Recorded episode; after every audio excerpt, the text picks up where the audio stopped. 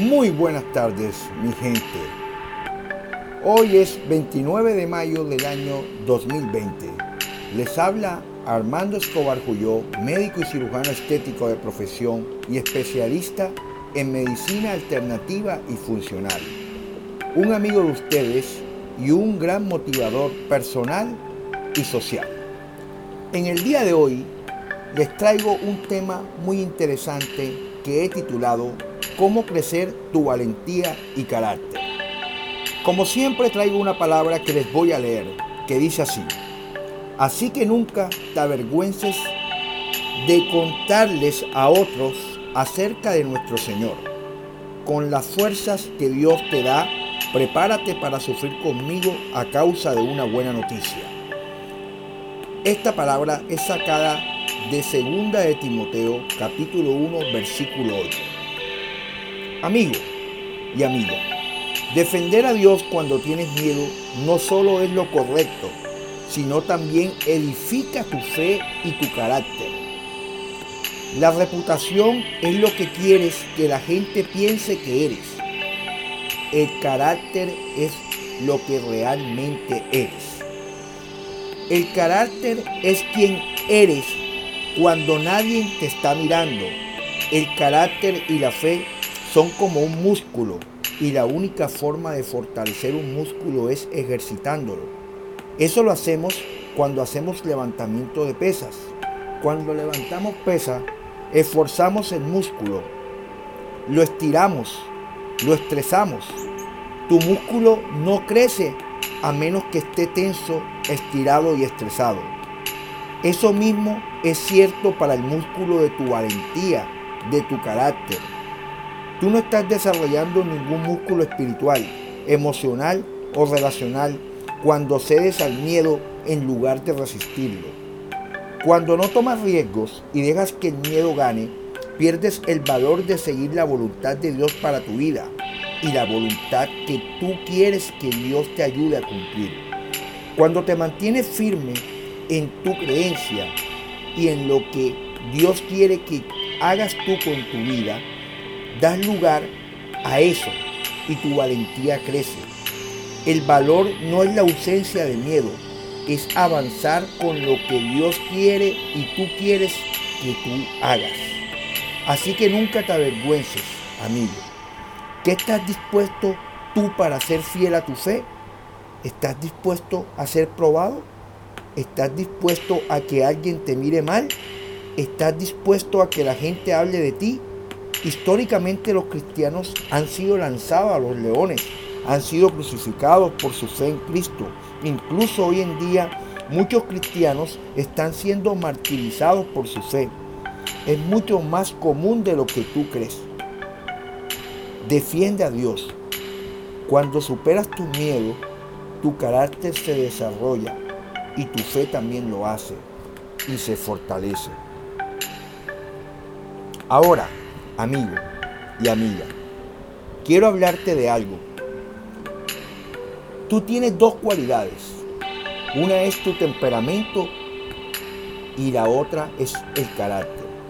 El temperamento tuyo es innato, es heredado y tiene que ver con la dimensión biológica, es decir, viene de tus padres, de tu mamá y de tu papá.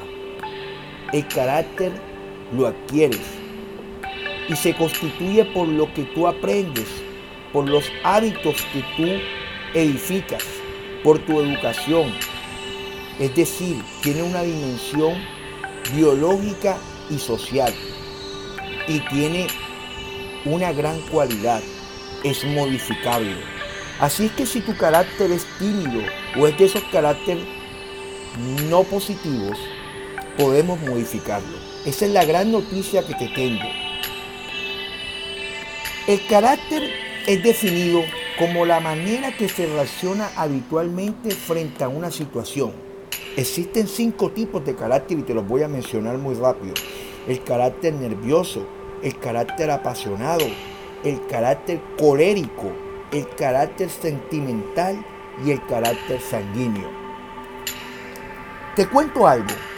Anteriormente no se tenía en cuenta el carácter ni la inteligencia emocional.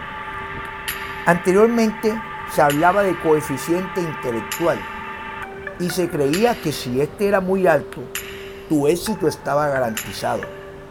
Cuando a las personas se le practicaba la prueba de coeficiente intelectual, el promedio era 100 puntos. Aquellos que pasaban de 101 a 114 estaban por encima de la media y se les decía que eran personas inteligentes. Los que estaban entre 115 y 129 eran personas brillantes. Aquellos que llegaban entre 130 y 139 eran personas súper dotadas. Y aquellos que superaban los 140 y 150 eran los llamados genios. Pero amigo, ese concepto cambió. Así que no te preocupes. Hoy en día no tiene validez. Hoy te quiero hablar de algo nuevo, de algo moderno, de algo que la ciencia se ha encargado de estudiar. Es la inteligencia emocional y una de las cualidades es el carácter. Hoy es llamado y conocido como el cociente de agallas. ¿Qué es eso? Es igual a combinar carácter con confianza en ti mismo, con persistencia, con determinación, con paciencia y son importantes para definir todo lo que es tu carácter, para hacer realidad tus sueños de una manera clara y demostrable. Hoy te voy a contar dos historias. Es algo así como si tiraras una moneda y tú escogieras cara o sello, con la gran diferencia que independientemente como caiga, tú tienes la lección una vez veas cómo cayó, si coges la cara o si coges el sello. Vamos a empezar con una de ellas. Te cuento, hace años una niña tenía ganas de ser una gran bailarina. Pasaba horas, horas, días practicando. Pasaron los años y esta niña se convirtió en una adolescente y bailaba muy bien. Ella esperaba su oportunidad. Un día esa oportunidad llegó. El director de una academia famosa en el mundo del ballet llegó a su ciudad buscando nuevos talentos. Ella se escribió y se presentó. Llegó su momento.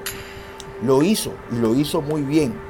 Cuando terminó, se le acerca al director y le pregunta, ¿cree usted que puedo ser una gran estrella? El director la mira y le dice, en absoluto, no puedo. No tienes talento. La mujer se volteó, se olvidó de su sueño, se fue a su casa, tiró sus zapatillas a la basura y el tiempo pasó. Se casó, tuvo hijos, pasaron los años. Un día, en el periódico salió un anuncio que ese mismo director famoso iba a su ciudad a hacer una presentación de ballet. Como esa era su pasión, ella corrió y compró un boleto y fue a la presentación a ver a esos fantásticos bailarines. Al terminar la presentación, se le acercó al director y le dice, qué hermosura, qué maravilla de presentación la que usted acaba de hacer Tal vez usted no se acuerde de mí, pero hace 15 años yo estuve aquí presentándome como talento. Yo me presenté, pero me acerqué a usted y le pregunté que si yo tenía talento y usted me dijo que no. El director le respondió, naturalmente, eso se lo digo a todos. Ella exclamó, ¿cómo? Que usted se lo dice a todos. Yo abandoné mis sueños, he arruinado mi vida porque creía en lo que usted me decía. El director le contesta, naturalmente señorita, la vida me ha demostrado que los que triunfan son los que creen más en sus sueños que en lo que los otros creen de ellos. Amigos y amigas, Reflexionemos de esto. Ahora les cuento la segunda historia. Miren esto. La segunda historia es de un personaje llamado Santiago Ramón y Cajal, un médico anatomista español, fue la primera persona que usó una tinción especial en plata para poder ver lo que nadie había visto en un microscopio, el sistema nervioso, las neuronas, las glías. Él hablaba español y un poquito de francés, pero no hablaba alemán. En esos años la ciencia la dominaba Alemania y él empezó a cansarse que la gente y los científicos alemanas contaran como si fuera de ellos todo lo que él hacía, así como contaba mentiras. Así que decidió ir a Alemania porque se presentaba la oportunidad en 1889 de un congreso de histología y anatomía microscópica patológica. Entonces acude al rector de su universidad para pedir dinero e ir. Este le responde, Santiago, ¿tú qué vas a hacer allá? Tú eres español, nadie te va a prestar atención. Él se retira de la oficina del rector, llega a su casa donde su esposa y sus siete hijos y le pide a su esposa los ahorros que tenían y le cuenta la historia. Llenos de fe, él toma el vagón de tercera más pobre y viaja a Alemania y se queda en el hostal más pobre que había. Llega el día de la presentación y él lleva su microscopio. Y cuando está en su mesa de presentación se da cuenta que nadie, nadie, en absoluto nadie le prestaba atención todo el mundo andaba al lado de los grandes profesores de aquella época, sobre todo al lado del gran Colcar, un experto en el mundo de la histopatología en ese momento. Santiago Ramón y Cajal, en ese momento, con su poco francés, llegó donde Colcar lo levanta y le dice, te quiero mostrar algo lo lleva a su microscopio para que mire. Colcar baja su mirada y enfoca sus ojos en el microscopio. Mirando detalladamente se levanta, lo mira y le pregunta, ¿usted quién es? Él responde, Santiago Ramón Cajal, de España. Entonces Colcar se levanta en voz alta y proclama delante toda la gente y el mundo, yo he descubierto a Cajal y me encargaré que el mundo entero lo conozca. A partir de ese momento se le dio el reconocimiento a Santiago Ramón Cajal. En 1900 ganó el Premio Moscú de la Medicina. En 1905 ganó la medalla von Helmont, una de las medallas más importantes del mundo de la investigación. Y en 1906 se le da el Premio Nobel de Medicina. Por primera vez España llega a tener un premio Nobel donde ni su rector creyó en él. ¿Sabes qué dijo Cajal con todo esto?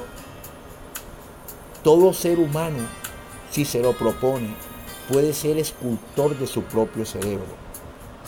Quiero decirte que en ese momento Santiago Ramón Cajal no tenía idea de lo que era la neuroplasticidad que hoy en día existe, de las cuales yo les he hablado mucho, y que el cerebro puede regenerarse, que personas mayores de 80, 90 años, todos los días, si tienen emociones positivas, pensamientos positivos, buenos hábitos de salud, de salud física y de salud mental, pueden crear nuevas neuronas en las zonas de memoria, en las zonas de conciencia intelectual, en la zona prefrontal. Y pueden crecer y cambiar lo que en su vida ha estado malo por algo bueno. Así que, amigo y amiga, Cajal demostró que si en medio de la dificultad, en medio de la crisis como estamos ahora, en medio de la adversidad, en medio de los retos, seguimos con confianza en nosotros mismos, con motivación, tenemos fe en nosotros y tenemos sobre todo un carácter fuerte, luchador, podemos reinventarnos. Y si cambiamos nuestra mente, nuestra forma de pensar, cambiamos nuestra vida. Queridos amigos y amigas, estas historias que les he contado me parecen fascinantes y espero que en el corazón de ustedes haya llegado. Les dé inspiración, les dé creatividad, los llene de positivismo, los motive, les haga crecer su carácter y sobre todo en estos momentos de crisis les ayude a reinventarse. Nada está perdido. Ya lo que pasó malo pasó y solamente en nuestro interior están las herramientas para crecer, para reinventarnos y para triunfar. Somos colombianos, somos personas trabajadoras y que hemos demostrado que ante la adversidad somos triunfadores y exitosos. Yo sé que vamos a salir adelante. Te lleno de fe y de positivismo. Modifiquemos nuestro carácter. Esa es la invitación en el día de hoy. Amigos, llego al final de estas historias en el día de hoy. Espero la escuchen, la repliquen, me sigan en mis cuentas de Instagram y Facebook como Doctor Láser Colombia o como DR de Doctor en miniatura Armando Escobar Juyó. Y me des clic, me des un like, me ayudes a que esta historia mucha más gente la escuche y le sirva. Los dejo, me despido de ustedes de todo corazón, que el Dios dueño de la vida, omnipotente, omnipresente, y omnisciente, los llene de amor a ustedes en el lugar donde estén, a su familia, los llene de motivación, les fortalezca su carácter y les dé más confianza. Que Dios los bendiga y nos vemos mañana con otra píldora. Bye bye.